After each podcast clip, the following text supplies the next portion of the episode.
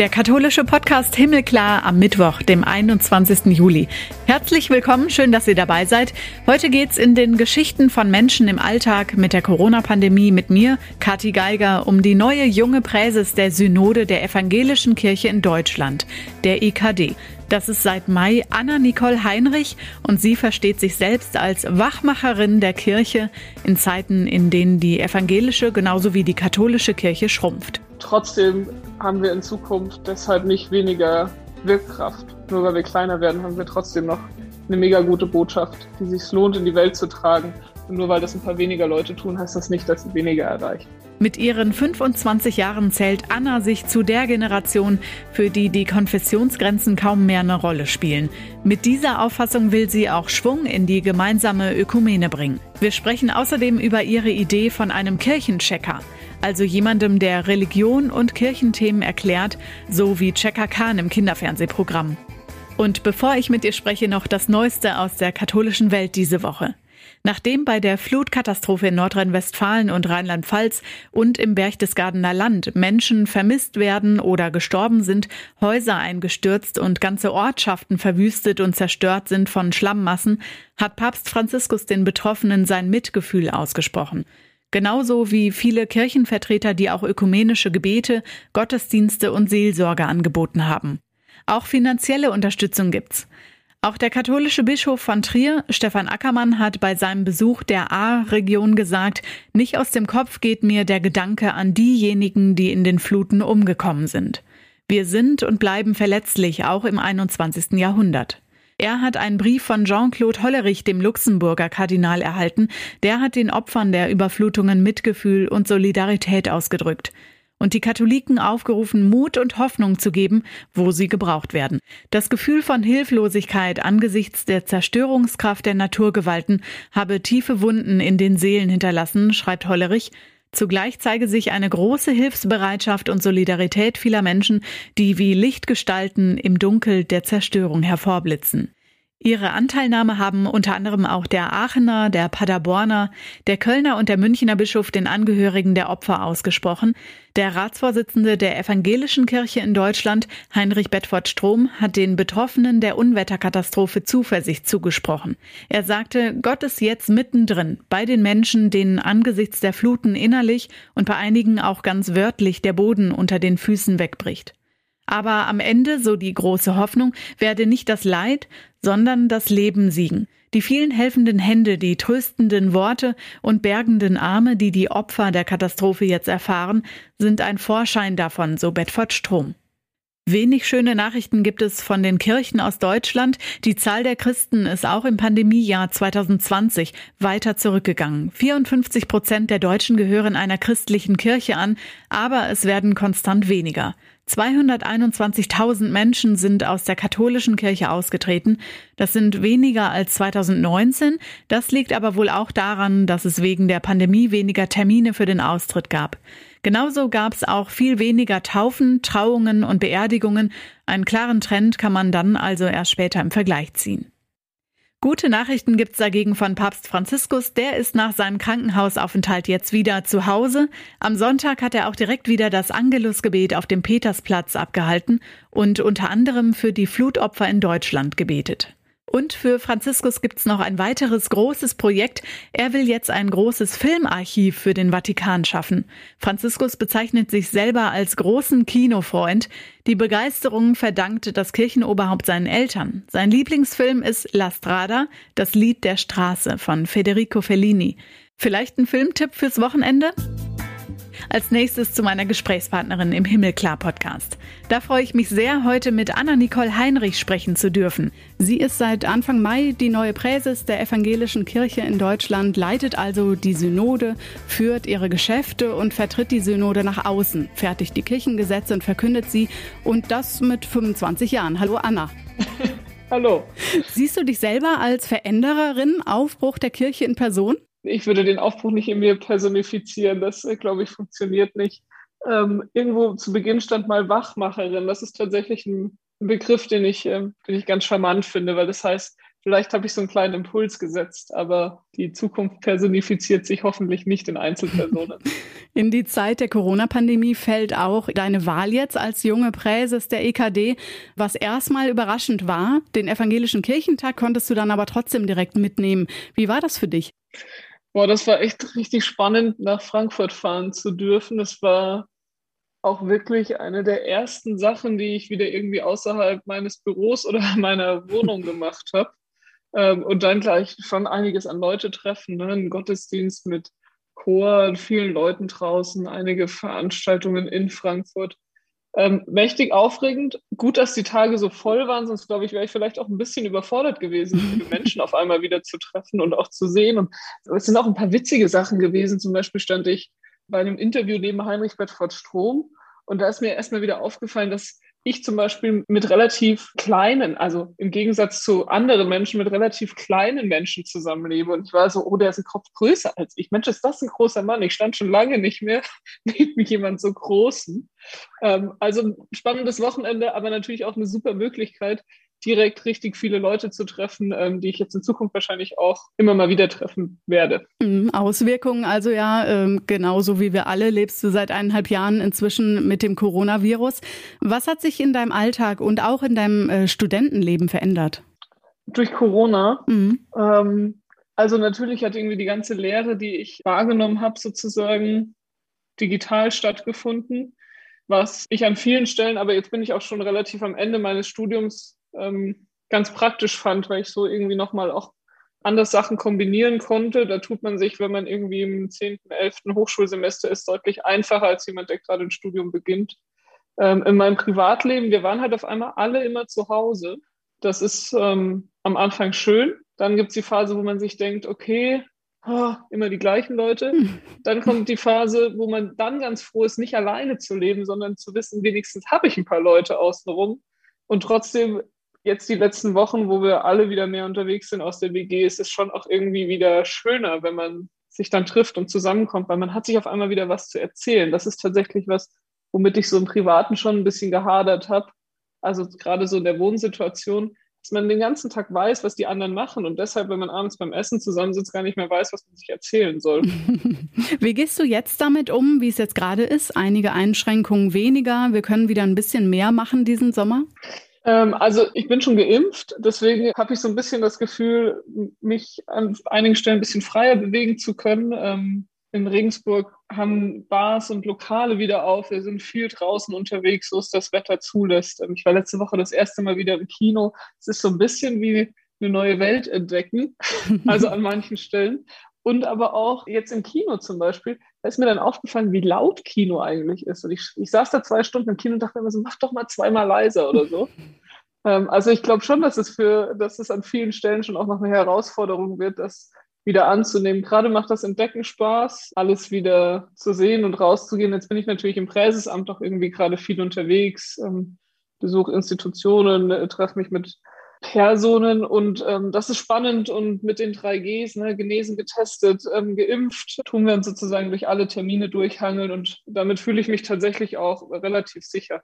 Du steckst ja noch zwischen Studium und dann diesem Präsesamt jetzt, warst Jugenddelegierte der vorhergehenden Synode ähm, und bist ja im Thema sowieso schon drin, wächst da jetzt auch weiter rein. Welche Wünsche und auch Hoffnungen verbindest du mit dem neuen Amt, mit der neuen Aufgabe? Das ist ja spannend, das die Amtsinhaberin zu fragen. Ne? Welche, welche Hoffnungen verbindest du mit deinem eigenen Amt?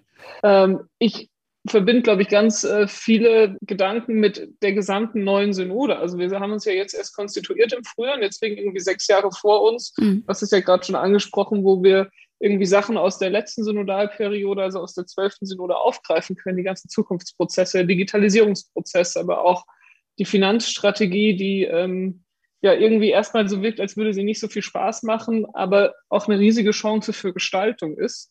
Ähm, das ist, glaube ich, was, ähm, da habe ich Hoffnung, dass wir da als Synode ähm, echt gute Wege gehen und das, was begonnen ist, weiter fortsetzen. Und ähm, ich wünsche mir natürlich, dass ähm, wir auch jetzt nach den Monaten, wo vieles nicht passieren konnte oder nicht stattfinden konnte, wo wir vieles Neues ausprobiert haben, dass wir jetzt, wenn wir wieder starten, wirklich gekonnt und gut und nüchtern zurückblicken auf die letzten Monate und gucken, wo sind Sachen liegen geblieben, um die wir uns jetzt kümmern müssen.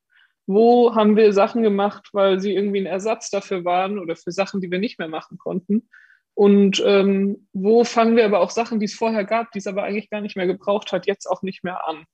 Also diese, das wünsche ich mir, diesen Mut in den nächsten Monaten und im nächsten Jahr zu gucken, was wir aus dieser ein schwer, also irgendein holpriges Wort, aber aus dieser Disruption irgendwie, die durch die Corona-Krise entstanden ist, mitnehmen. Und wo tun sich auch Themenfelder auf, wo wir als Kirche wieder mehr reingehen müssen. Auf Instagram nimmst du bei genau diesen Schritten ja auch die Leute mit, die, die da äh, dir folgen, dahin, wo du gerade kirchlich unterwegs bist, erklärst beispielsweise, was überhaupt eine Präses ist und dass das in der weiblichen Form auch so heißt. Eine Chance, die Kirche insgesamt auch ein bisschen zu verjüngen vielleicht ähm, oder auch junge Christinnen und Christen zu erreichen. Ist das das Ziel? Oh, ich glaube, da schwingen ganz viele, ganz viele Sachen mit. Ähm, natürlich erstens irgendwie so ein bisschen, also die Sache transparent zu gestalten, ne? Also das Mitnehmen, so wie du gesagt hattest, auch einfach zu zeigen, was, ähm, was da dranhängt und was für Möglichkeiten dadurch entstehen. Ähm, ich glaube, der zweite Punkt ist schon auch so ein bisschen, dass das auch Impuls für mich ist. Das ist im Grunde wie wenn ich sonntags nach dem Gottesdienst die Leute zu irgend äh, sagt, da und da war ich heute unterwegs und ähm, oder bin ich heute unterwegs und spreche noch über das und das Thema. Und dann passiert es ja im Gespräch auch, dass Leute einem was mit auf den Weg geben. Genau das ähm, funktioniert ja auch in Social Media und hilft mir dann, glaube ich, oft auch so ein bisschen meine Gedanken zu sortieren oder auch nochmal andere Impulse zu kriegen. Und dieser erklärende Faktor ist tatsächlich was, wo ich jetzt auch die letzten Wochen viel überlegt habe, weil natürlich auch sehr viele konkrete Glaubensfragen kommen, persönliche Glaubensfragen, aber auch einfach so, so strukturelle Glaubensfragen oder so theologische Fragen, wo ich oft dann selber auch gar keine wirklich guten Antworten habe, aber dann jetzt äh, gesegnet bin, dass ich auf Menschen zugreifen kann, die gute Antworten darauf haben. Das ist, glaube ich, was, das will ich in den nächsten Wochen mal oder Monaten auch mal ein bisschen näher zu durchdenken. So auf Kika gibt es so ein Format Checker Chan und Checker Charlie, ob es nicht eigentlich mhm. auch irgendwie so einen Kirchenchecker braucht der irgendwie Sachen erklärt, die man wahrscheinlich eigentlich im Kindergottesdienst lernt, aber die viele halt irgendwie nicht mehr mitbekommen, weil sie noch nie in einem Kindergottesdienst waren. Eine gute Idee eigentlich. Was geben dir denn Menschen mit auf den Weg? Also ob es jetzt nach dem Gottesdienst äh, beim Pläuschen ist oder auf Instagram? Uh, ganz viele unterschiedliche Sachen. Das, was in den letzten Wochen am öftersten passiert ist, ist die Zusage für Unterstützung, die Zusage dafür, dass sie immer ansprechbar sind und dann oft auch eben zu konkreten Themen, wo die Menschen, mit denen ich im Austausch bin, irgendwie ExpertInnen sind. Sonst ganz viel Mut und Gelassenheit und aber auch Tipps irgendwie auf einer sehr persönlichen Ebene, ähm, Unterstützungsangebote für, als letztens hat mir jemand geschrieben, er ist gerne immer Sounding Board, ähm, wenn auch mal die haarigen Zeiten kommen, wenn ähm, es mal passiert, dass man mit einem Thema irgendwie in den Brunnen gefallen ist. Das tut tatsächlich gerade gut, einfach irgendwie auf den ersten Schritten zu wissen, dass da viele Menschen sind, die einen begleiten. Themen oder Agenda-Setting machen tatsächlich gerade noch die wenigsten. Was aber ja bestimmt kommen wird, die evangelische Kirche in Deutschland hat einige große Herausforderungen zu meistern. Weniger Geld zum Beispiel, das sie zur Verfügung hat. Gläubige fühlen sich nicht mehr so verbunden mit der Kirche und wie in der katholischen Kirche ja auch, treten die Menschen aus der Kirche aus. Wir haben gerade die aktuellen Zahlen, 440.000 waren es letztes Jahr. Dafür gibt es viele Gründe. Einer davon sind sicherlich die Missbrauchsfälle, die im vergangenen Jahrzehnt zunehmend ans Licht gekommen sind. Und die Aufarbeitung ist wichtig, keine Frage. Fühlt sich das aber vielleicht auch ein bisschen wie ein erdrückendes Erbe an? Und hast du manchmal die Sorge, dass andere Fragen, Themen der Zukunft da dann hinten anstehen? Letzteres muss ich ganz klar verneinen. Es ist das Thema, was gerade oben aufliegt und was auch oben aufliegen muss. Ähm, es ärgert mich äh, irgendwie, es macht mich betroffen, ne, dass äh, man da immer wieder auch beim Thema der Aufarbeitung in Sackgassen rennt. Und das wird jetzt einfach eine wichtige Aufgabe sein, auch in der Synode, auch in der synodalen Arbeit. Also vor allem jetzt mit Blick auf die Herbstsynode Raum zu ermöglichen, dort auch Betroffenen nochmal Raum zu geben, Stellung zu beziehen, ähm, mit ihnen ins Gespräch zu kommen. Das wird uns weiter beschäftigen und das ist was, was man mittragen muss, aber es ist keine, es darf keine Last sein, denn es ist wichtig, dass wir uns diesen Sachen stellen was keine leichte Aufgabe wird, glaube ich, in einer Zeit, in der die Kirche ja durch diese Krise jetzt geht. Wo siehst du die Zukunft der Kirche? Was für eine breite Frage. Wo siehst du die Zukunft der Kirche? Bei den Leuten, mit einer guten Botschaft, unterstützend, die Menschen annehmend. Oder fallen wir tatsächlich, wenn du so eine breite Frage stellst, fallen wir nur ganz viele Floskeln ein. Ich sehe die, ich, also ich kann es ein bisschen defizitorientierter formulieren. Ich ähm, sehe die Kirche, auch wenn sie kleiner wird, und das müssen wir ganz pragmatisch annehmen, wir werden kleiner werden, wir werden die Trends, die sich ja jetzt auch in den Mitgliederzahlen abbilden, nicht ähm, umkehren können. Mhm. Das äh, zumindest, ja, setze ich jetzt mal irgendwie voraus. Und trotzdem haben wir in Zukunft deshalb nicht weniger Wirkkraft. Nur weil wir kleiner werden, haben wir trotzdem noch eine mega gute Botschaft, die sich lohnt, in die Welt zu tragen. Und nur weil das ein paar weniger Leute tun, heißt das nicht, dass sie weniger erreicht. Wirkung in welche Richtung oder wie formulierst du diese Botschaft, die du transportierst? Es hat mehrere Dimensionen. Ne? Natürlich irgendwie die persönliche Wirkung auf jedes Individuum, also in einem persönlichen Kontakt, aber schon auch eine gesamtgesellschaftliche Wirkung und Aufgabe, ähm, dort gestaltend tätig zu werden. Das heißt auch ein bisschen erklärender und vielleicht mehr Außenwirkung, sodass man die Präsenz der Kirche sieht? Ja, erklärender ja und ähm, ist auch wieder nur so ein Bild in meinem Kopf. Ne? Ich glaube, in Zukunft, wir, wir wissen ja, die Menschen werden nicht mehr so stark sozialisiert von zu Hause. Ist ja bei mir auch so, dass da von zu Hause wenig mitgegeben worden ist. Ähm, die Glaubensinhalte sind einfach nicht mehr so präsent. Riten sind oft unbekannt, Traditionen spielen manchmal gar keine Rolle mehr oder man kennt sie einfach nicht.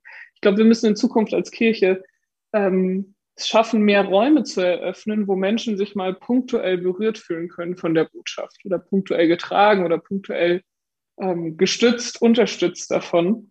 Ähm, ich glaube, das sind Sachen, wo wir ein gutes Gespür dafür entwickeln sollten in den nächsten Jahren, wo wir es schaffen, solche Räume öffentlich wirksam, gut kommuniziert zu eröffnen. Was ja auch spannend ist, dass du das von zu Hause gar nicht so mitbekommen hast, aber jetzt ja in diesem Amt äh, ganz oben stehst und auch Lust hast, das weiterzuführen, beziehungsweise auch so ein bisschen zu erneuern. Wachmacherin war vorhin, glaube ich, das Stichwort. Wie ist es dazu gekommen oder wie hast du selbst dir dann diese Dinge angeeignet, die Riten und die Kirche verstanden? Also ich würde sagen, ich eigne mir das immer noch an. Ich bin da, glaube ich, noch nicht am Ende der Erkenntnis angelangt. Ich glaube, das ist tatsächlich keiner.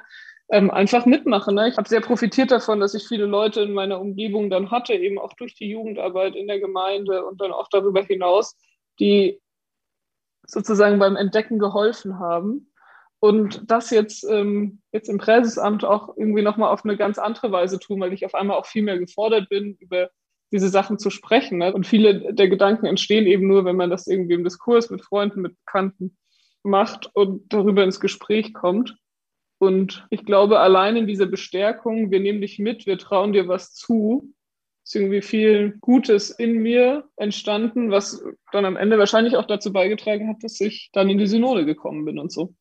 Bei den Gedanken oder den Visionen, die du für die Zukunft der Kirche hast, spielt da auch die Ökumene eine Rolle, also die Zusammenarbeit mit der katholischen Kirche? Siehst du da neue Wege, aufeinander zuzugehen? Also auf alle Fälle, ich komme ja ähm, aus einer Gegend, wo es nur so, also weniger als fünf Prozent Evangelische gibt. Ähm, das heißt, der Großteil meiner FreundInnen ist katholisch. Ich, hab, ich bin zum Beispiel als Jugendliche auch die Sternsinger mitgegangen, weil das mhm. hat man bei uns im Dorf einfach so gemacht. Ich arbeite an der Uni Regensburg am Lehrstuhl für Pastor, an der Professur für Pastoraltheologie und Homiletik, also an der katholischen Fakultät, äh, fachfremd sozusagen. Ich mache ja keine Theologie, aber für mich hier gut eingebunden und wir unterhalten uns natürlich auch über unseren Glauben hier mit den KollegInnen und so. Ich ähm, bin mir sicher, Ökumene ist ein riesiges Thema für die nächsten Jahre, gerade auch die Ökumene evangelisch-katholisch hier in Deutschland. Und hoffe, dass meine Generation und so würde ich es jetzt einfach mal steil behaupten, für die die Konfessionsgrenzen kaum mehr eine Rolle spielen, mit dieser Auffassung auch Schwung in die gemeinsame Ökumene bringen. Das heißt, da wo die Kirche kleiner wird, dann zusammenwachsen, damit man doch noch da ist, vielleicht. Ah, das wäre wieder so ein negativer Blick drauf. Nee, einfach zu sehen, dass uns viel mehr eint, als uns trennt mhm. und wir deshalb ähm, frohen Mutes die Sachen zusammen machen können, egal wie groß oder klein wir sind. Und gibt's denn da dann auch die Aussicht auf ein gemeinsames Abendmahl beispielsweise, sodass man auch einfach zusammen diese Gemeinschaft feiern kann oder bleibt das ein trennendes Element? Das ähm, obliegt, glaube ich, den Menschen, die das Abendmahl empfangen wollen. Wir haben das ja auch auf dem Kirchentag gesehen. Ich ähm, fühle mich da frei und eingeladen, zu allen Abendmahlsfeiern zu gehen. Anna, was bringt dir persönlich Hoffnung? Also jetzt sowohl im Amt als auch der Situation rund um die Corona-Pandemie. Was gibt mir Hoffnung? Recht plump, ne? Aber ich glaube, dass das Christsein an sich oder also dieses Eingebundensein, dieses Wissen, da kommt noch irgendwas und diese, diese Zuversicht, mit der man oft auf auch aussichtslose Situationen bringt, das ist schon was, was in den letzten Monaten irgendwie getragen hat. Also würde ich auf die Frage antworten, was gibt dir Hoffnung? Die Hoffnung, die ich irgendwie durch mein christliches Leben, durch christliche Gemeinschaft mitgegeben bekomme, gibt mir Hoffnung. Ganz herzlichen Dank und alles Gute. Dankeschön und schön, dass ich da sein durfte. Anna Nicole Heinrich findet ihr auf Instagram, uns, den Himmelklar Podcast auch. Genauso als Himmelklar Podcast auch auf Facebook und auf Twitter heißen wir Himmelklar-Pod, wenn ihr uns nicht eh schon folgt. Liked uns, lasst mal einen Kommentar da. Ich bin Katharina Geiger und nächste Woche hört ihr Renato wieder. Renato Schlegelmilch ist für euch in ein paar Wochen da, ich nach meinem Sommerurlaub auch wieder. Bis dann, macht's gut.